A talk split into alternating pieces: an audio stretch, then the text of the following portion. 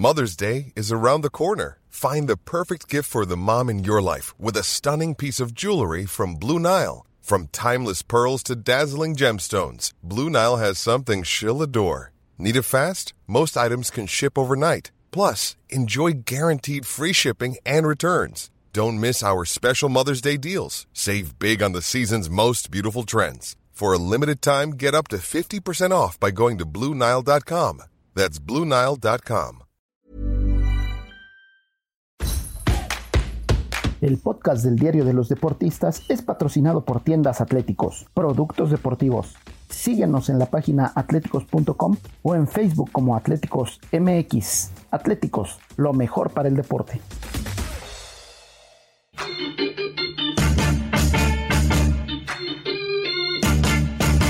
Esto, el diario de los deportistas.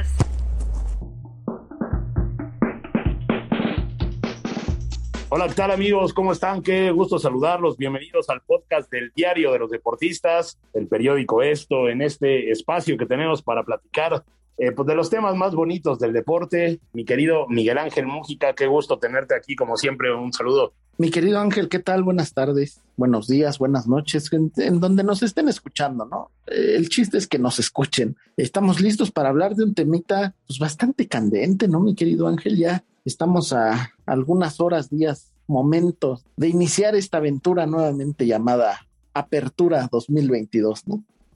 Efectivamente, ya la apertura 2022, qué rápido, qué rápido. Desde luego este torneo, pues bueno, marcado como siempre lo decimos acerca de la apertura 2022, pues bueno, marcado por el Mundial de Qatar, ¿no? Que se jugará a finales de año y que bueno, esto de alguna manera ha adelantado el torneo, entonces por eso la, la espera fue muy breve, tuvimos apenas unas semanitas de vacaciones y ya, eh, pues bueno, comienza el torneo, un torneo nuevo que bueno, yo creo pinta para estar bien. No han habido tantos refuerzos, no tantas bombas, ha estado medio apagadón el mercado, pero bueno, será un torneo fugaz, será muy rápido para que bueno, allá a finales de octubre, ya principios ya de noviembre estemos ya plenamente enfocados en el Mundial y pues bueno, el Tata Martino tenga ese tiempo para poder preparar la Copa del Mundo de Qatar. Entonces, a ver, mi querido Muji, yo sé que tú eres un apasionado del fútbol, que te gusta mucho, que tú vives por la Liga MX, que te avientas, eh, si no todos, pues sí, la mayoría de los partidos.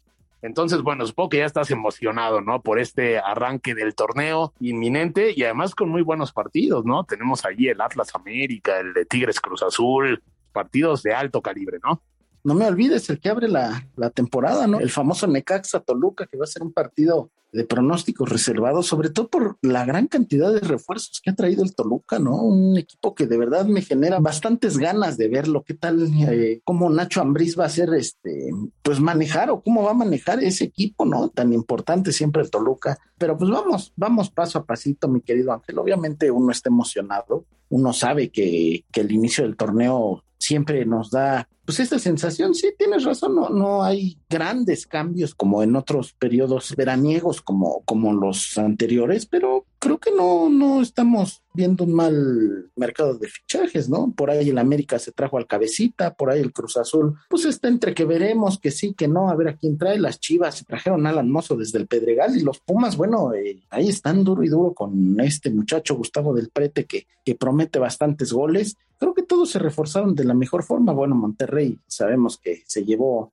a Rodrigo Aguirre, que trajo, llevó, trajo, Monterrey hizo muchos cambios, eh, lo mismo que por ejemplo equipos como Atlético de San Luis, el propio Toluca que ya lo mencionábamos, hay otros que apelaron a la continuidad como el propio Tigres, por ahí no, no nos podemos olvidar del bicampeón Atlas, ¿no? Que trajo a, a Loreja Flores, que ya, pues es un tipo probado, ¿no? Tiene gran calidad, en fin, eh, yo creo que viene un torneo pero increíble, mi querido Ángel, no solamente por la rapidez y por la cantidad de fútbol que se nos viene a partir de, de ya, ¿no? O sea, empieza el torneo y ya no paramos hasta el Mundial, ¿no? Hasta que termine la Copa del Mundo. Y eso que todavía nos van a quedar a lo mucho dos semanas como para este, comenzar ya el siguiente torneo, ¿no? O sea, va a ser un, un trajín de, de fútbol que, que, mira, hasta lo pienso y me emociona, ¿no? Sí, no, fútbol al por mayor, ¿no? Y bueno, para los que somos un poquito ansiosos, yo creo que no hay, nada mejor, ¿no? Ya quien ya quiere que empiece el Mundial, pues bueno, disfrutar de la Liga MX, en unas semanitas más también de las ligas europeas, y bueno, ya ahora sí, como tú bien lo mencionas, a disfrutar.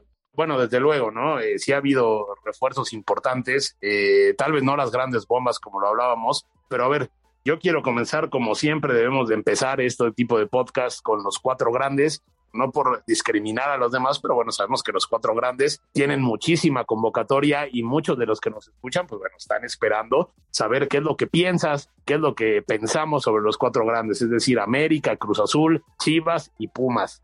A ver, tú de esos eh, cuatro equipos, eh, Mojica, ¿a quién ves mejor? ¿A quién ves con las posibilidades de pelearle al Atlas, no? Ya estamos hablando del dominio rojinegro, dos torneos consecutivos. ¿Quién va a destronar a los rojinegros? ¿Serán los rojiblancos? ¿Serán los azulcremas? ¿Serán los celestes o los auriazules?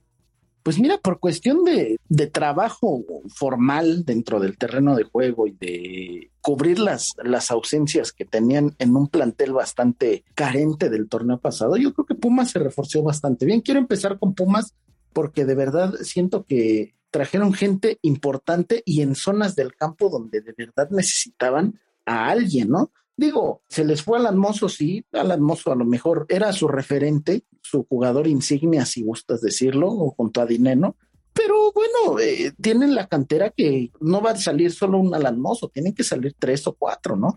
Se fue Alan Mozo, sí, pero hay muchachos con gran calidad. El primordial que yo creo que Lilini va, va a echar mano de él es este Ricardo Galindo que tiene pues tanta capacidad, ¿no? Te juega de lateral, te juega de, de contención, te juega de central, te juega casi, te juega de portero. Entonces, de verdad tiene mucha, mucha capacidad el muchacho y, yo quiero verlo, ¿no?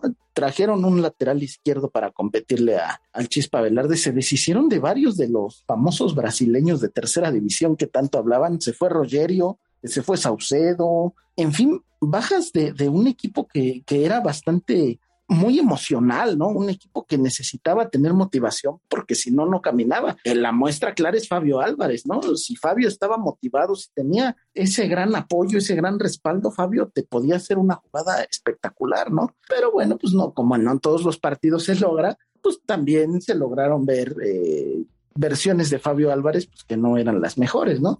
Eh, Gustavo del Prete y Juan Ignacio Dineno ya, ya se están empezando a entender poquito a poquito. Por ahí ya se habla de la triple D con Dineno, con Diogo y, con Del Prete. Vamos a ver si tienen la capacidad para hacerlo. Pero lo que me gusta es la continuidad que tiene Andrés Lilini, ¿no? Si Andrés Lilini se mantiene, que yo toda la vida lo he dicho, para mí Lilini es lo mejor que le ha pasado a Pumas en la última década, si lo quieres decir, si Lilini tiene esa continuidad y sabe convencer al grupo, va a tenerlos de la mejor forma, ¿no? Y si nos vamos hacia los otros tres grandes, ojo, los cuatro tienen la responsabilidad de meterse a la liguilla, no sé si directo, porque eh, hay otros planteles también muy fuertes, no sé si directo, pero vía repechaje, vía como quieras, tienen que estar entre los 12 grandes del fútbol mexicano y tienen que entrar a la liga, ¿no? Los cuatro deben de estar sí o sí, ya no hay pretextos de que Pumas era el más bajito y que Cruz Azul, este, su mala racha y que las Chivas juegan con puros mexicanos y que la América eh, ya no entiende a Solari, no, no, no, no, no, ya, ya, ya, dejémonos de lado todos los pretextos que quieran. América, Chivas, Pumas y Cruz Azul deben de meterse a la fiesta grande sí o sí. No hay pretexto, mi querido Ángel. Si tú los quieres solapar, está bien, pero aquí se les tiene que exigir a los grandes como en otros lados se les exige a los grandes. Tienen que entrar a la liguilla y no importa que, aquí les llamemos grandes porque son populares, porque tienen todos muy, pues títulos distintos a otros gigantes del continente o incluso europeos, ya no podemos solaparles eso, mi querido Ángel. Tienen que entrar a competir. Pones la vara muy alta para los cuatro grandes. Yo sí coincido contigo en Pumas creo que se ha reforzado bien, eh, creo que ya el hecho de vender algunos jugadores, pues bueno, pues finalmente Pumas como que ahora se ve en un poquito más de libertad, ¿no? Cuando pensábamos que de repente iba a traer a uno de los jugadores promesas del fútbol argentino, cuando anteriormente, pues bueno, Pumas se reforzaba con jugadores libres, con jugadores que tal vez no tenían mucho cartel, pero bueno, volvieron esos tiempos a la universidad y pues bueno, seguramente me gustaría ver a mi hora esa faceta, ¿no? De, los Pumas eh, con más talento, ¿no? En el plantel para que, bueno, dejemos un poquito de lado el tema de la garra, que ahí estará, pero bueno, también combinarlo con el fútbol, ¿no? Que seguramente Lidini podrá hacerlos jugar Eh, a me gustaría hablar un poco de Cruz Azul, porque tú mencionas de que no hay pretextos, no hay nada, pero a ver, creo que la máquina está viviendo también momentos un poquito complicados. Eh, recién estrena técnico, es cierto, ya ganó un título que todo el mundo lo pintan como que, ay, el título, el título, el título. Pues bueno, fue un partido que lo ganó, lo ganó bien. En la lotería de los penales le tocó ganarlo. Pero a ver, ¿Tú no crees que a la máquina le pueda costar un poquito esta transición con técnico nuevo ahí, con Diego Aguirre y con una temporada baja donde no ha tenido tal vez esa precisión en los refuerzos? Yo recuerdo que las peores épocas de Cruz Azul, pues bueno, eran cuando los refuerzos llegaban en la jornada 3, 4 y de repente iban debutando hasta la 9 y ese era Cruz Azul, ¿no? hasta que de repente hubo un poquito más de seriedad en esos temas y se empezaron a reforzar bien con Orbelín Pineda, ¿no? En su momento con jugadores importantes a final de cuentas fue donde Cruz Azul logró trascender. Pero a ver, ¿tú cómo ves a la máquina en este aspecto? ¿Crees que le pesará este torneo de transición a Diego Aguirre? ¿O en definitiva eh, tendremos que ponerlo como el favorito? Digo, hay que recordar que, por ejemplo, que Paco Gemes, cuando llegó a Cruz Azul, no clasificó en su primer torneo y le fue como en feria, ¿no? Eh, a Caixinha siempre tuvo la presión, lo mismo Reynoso, ¿no? Lo mismo Siboldi. Entonces, ¿tú cómo ves este año para la máquina, este próximo semestre, digamos? Mira, eh, tienes mucha razón en todo lo que dices. El señor Aguirre va llegando, está recogiendo una plantilla prácticamente hecha por Juan Reynoso, con algunas bajas, con algunas situaciones externas, con el desliz del cabecita, ¿no? Hay que decirlo, Jonathan debía de haber regresado a Cruz Azul, eh, eligió otros colores, el dinero ganó, eh, no sé, para nosotros que amamos el fútbol con, con la esencia, pues creo que es más este un tema externo, ¿no? Pero el señor Aguirre también debe de saber a qué equipo llegó. A ver, no llegó sin faltarle al respeto a ningún equipo, no llegó a cualquiera de la tercera división, de la segunda división, de expansión, no llegó al extinto Morelia, si lo quieres ver, a los extintos Jaguares, a quien tú quieras, ¿no? No llegó a un equipo normal, ¿no? Llegó a una de las sillas más calientes del fútbol mexicano, la de Cruz Azul. Los ojos siempre están puestos en la noria, bien o mal. Esté bien Cruz Azul, se le aplaude, esté mal Cruz Azul, se le señala, no importa lo que suceda. Cruz Azul debe de competir desde el minuto uno, sea con refuerzos, sea sin refuerzos. Tiene un plantel bastante capaz, tiene un plantel bastante sólido para mí lo que sucedió Cruz la temporada pasada, quedarse en semifinales de Conca Champions contra Pumas es uno de los fracasos más grandes de la nueva directiva y lo deben de tomar como tal. No se pueden quitar la responsabilidad. Cruz Azul debe de saber que tienen en la espalda el apoyo de tantos miles de personas que le van al equipo y que siguen y que se ilusionan. Imagínate, tú nada más eh, yo tengo varios amigos de Cruz Azul, uno de ellos con los que platico, bueno, eh, obviamente como estando externamente, pues tú le, le llegas a comentar algo, por ahí bromeas, que otra vez el Cruz Azul le sacaron el partido al final contra Atlas. Pues sí, pero ellos saben, se vuelven a ilusionar cuando ven que el equipo sale campeón de esta copa que de verdad era, pues vamos a, a, llamarlo compromiso hecho que tenía la Liga MX, porque Cruz Azul, bueno, no fue ni campeón ni el torneo pasado ni el anterior, entonces Cruz Azul debe de tener la responsabilidad de siempre, de competir, de plantar cara, de ir a Monterrey y ganarle a los Regios, de ir a Tijuana y pegarle a, a Cholos, de competir contra Santos, de verse las caras tú a tú contra Chivas, de, de medirse contra el América, de volver a retomar de cierta forma la paternidad que tenía contra Pumas, quitarse lo que, lo que últimamente ha pasado. Cruz Azul tiene la responsabilidad de competir y de ser uno de los cuatro primeros. Así te lo pongo, Ángel. Esa es la responsabilidad de Cruz Azul. Ellos no deben tocar el tema repesca. Cruz Azul debe de estar entre los cuatro primeros. Es la exigencia de un grande. Cruz Azul es un grande y se le tiene que exigir como tal. Y bueno, ya que hablamos de exigencias, eh, obviamente no me gustaría que, nos saltáramos esta parte o que dejáramos de hablar de América y de Chivas, ¿no? América que repesca al, cabecita y a Néstor Araujo, ¿no? Y a Jürgen Damm. Es decir, si ahorita estuviéramos, no sé, en el 2017, híjole, 2018, hombre, habrían sido unos mega refuerzos, ¿no? Para el América. Pero bueno, hay algunos que llegan con sus dudas, ¿no? Jürgen Damm, pues bueno, ya todos lo conocemos. El cabecita después de un muy mal semestre, un muy mal año allá en Arabia. Y pues bueno, Néstor Araujo, que muchos hablan de que, ay, cuando Néstor recupere el buen nivel y así, pues bueno, yo creo Néstor era titular en el Celta de Vigo, venía de ser titular en la Liga de España y bueno, yo creo que que venga a América, pues yo creo que sí le va a ayudar, sobre todo a reforzarse en una zona que todavía no acaba de encontrar, ¿no? Yo creo que desde aquellos años, ¿no? Donde América tenía a Pablo Aguilar, que tenía a Bruno Valdés, a Emanuel Aguilera, en gran nivel, pues bueno, yo creo que América no sufría tanto, ¿no? Pero acá no, no termina de convencer la saga actual del América, hay muchas críticas, y yo creo que el tema de Néstor Araujo, yo creo que sí, sí viene a revolucionar la plantilla, ¿no? Pues es que tiene que hacerlo, y Néstor debe de darle solidez a una parte donde la América sufrió demasiado, que fue la pelota parada. Antes, hacerle un gol a la América en pelota parada era, pero complicadísimo. Ya, ya nombraste a varios de los zagueros que, que estuvieron ahí, que lucieron de cierta forma una defensa muy sólida del América. Y ahora Bruno Valdés, yo siento que está viviendo sus últimos minutos con, con las Águilas. Cáceres debe de estar este, teniendo en cuenta que, que, va a ser junto a Néstor el líder de la saga, ¿no? O sea, la responsabilidad, tú sabes lo que es cargar el peso de la defensa del América. Estás hablando de una de las posiciones donde las águilas han brillado más. O sea, ¿qué diría Alfredo Tena si los ve que les ganan cualquier pelota, que no les ve la garra, que no les ve la infundia? O sea, hay situaciones de las águilas que debemos de comprender el mismo manso, ¿no? O sea, gente que dejó todo por el americanismo y que ahora que ve que sus águilas son endebles en la zona de atrás, pues es complicadísimo. Y si vamos por ahí, la delantera también tiene que mejorar, Ángel, eh, tiene mucha responsabilidad la situación de Santiago Solari y del Tan Ortiz. A lo mejor ahorita el Tan Ortiz pues está recogiendo los malos resultados de los delanteros de, Santiago Solari, pero es su responsabilidad poner en punto a Henry Martin, a Federico Viñas y saber aprovechar a Jonathan Rodríguez, ¿no?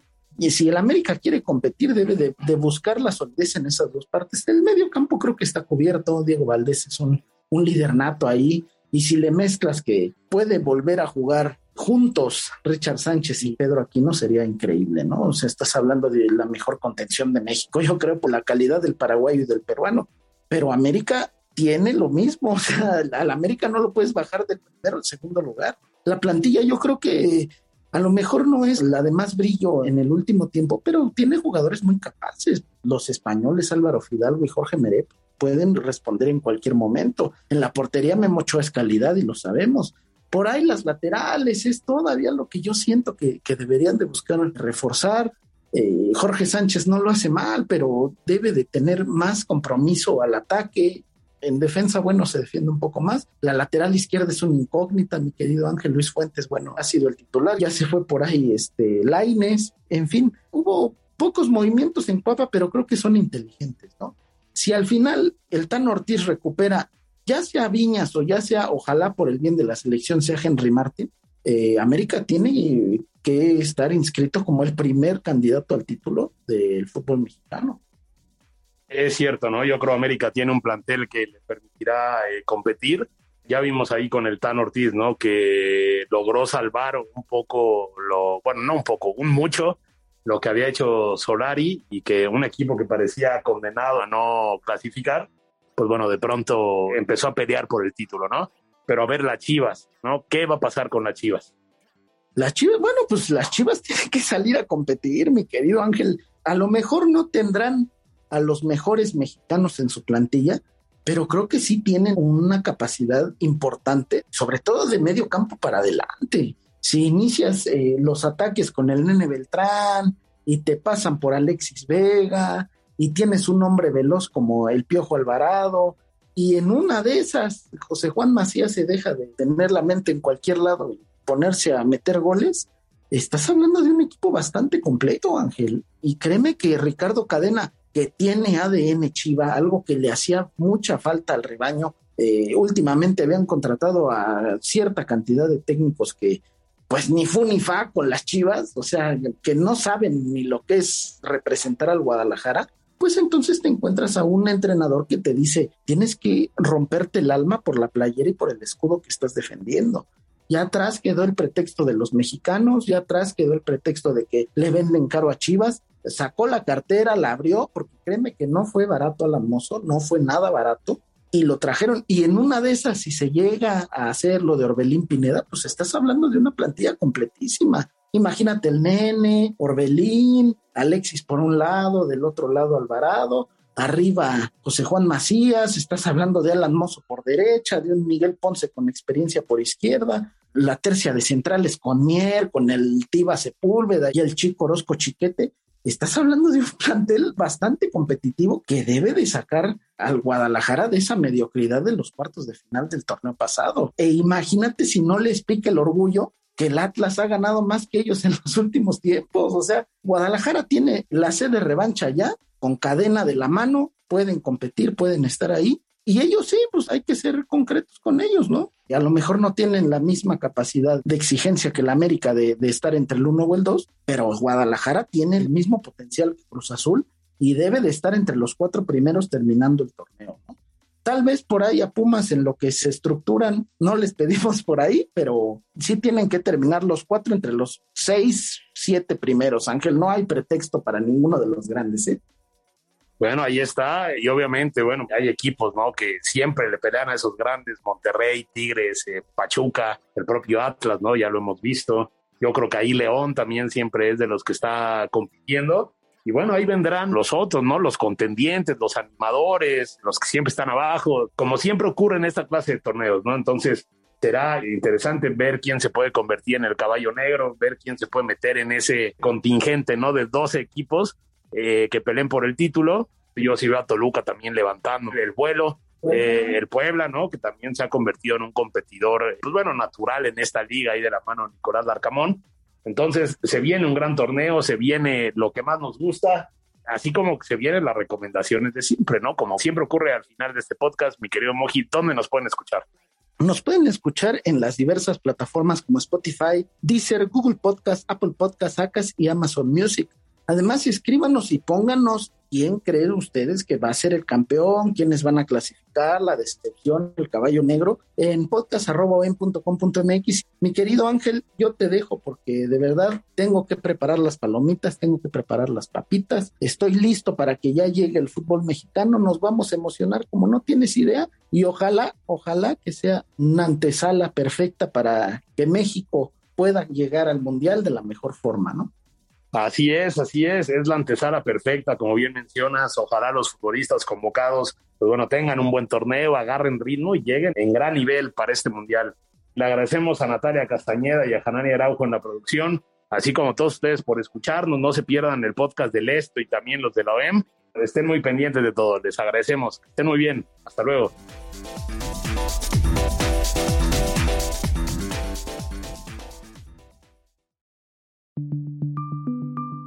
Esta es una producción de la Organización Editorial Mexicana.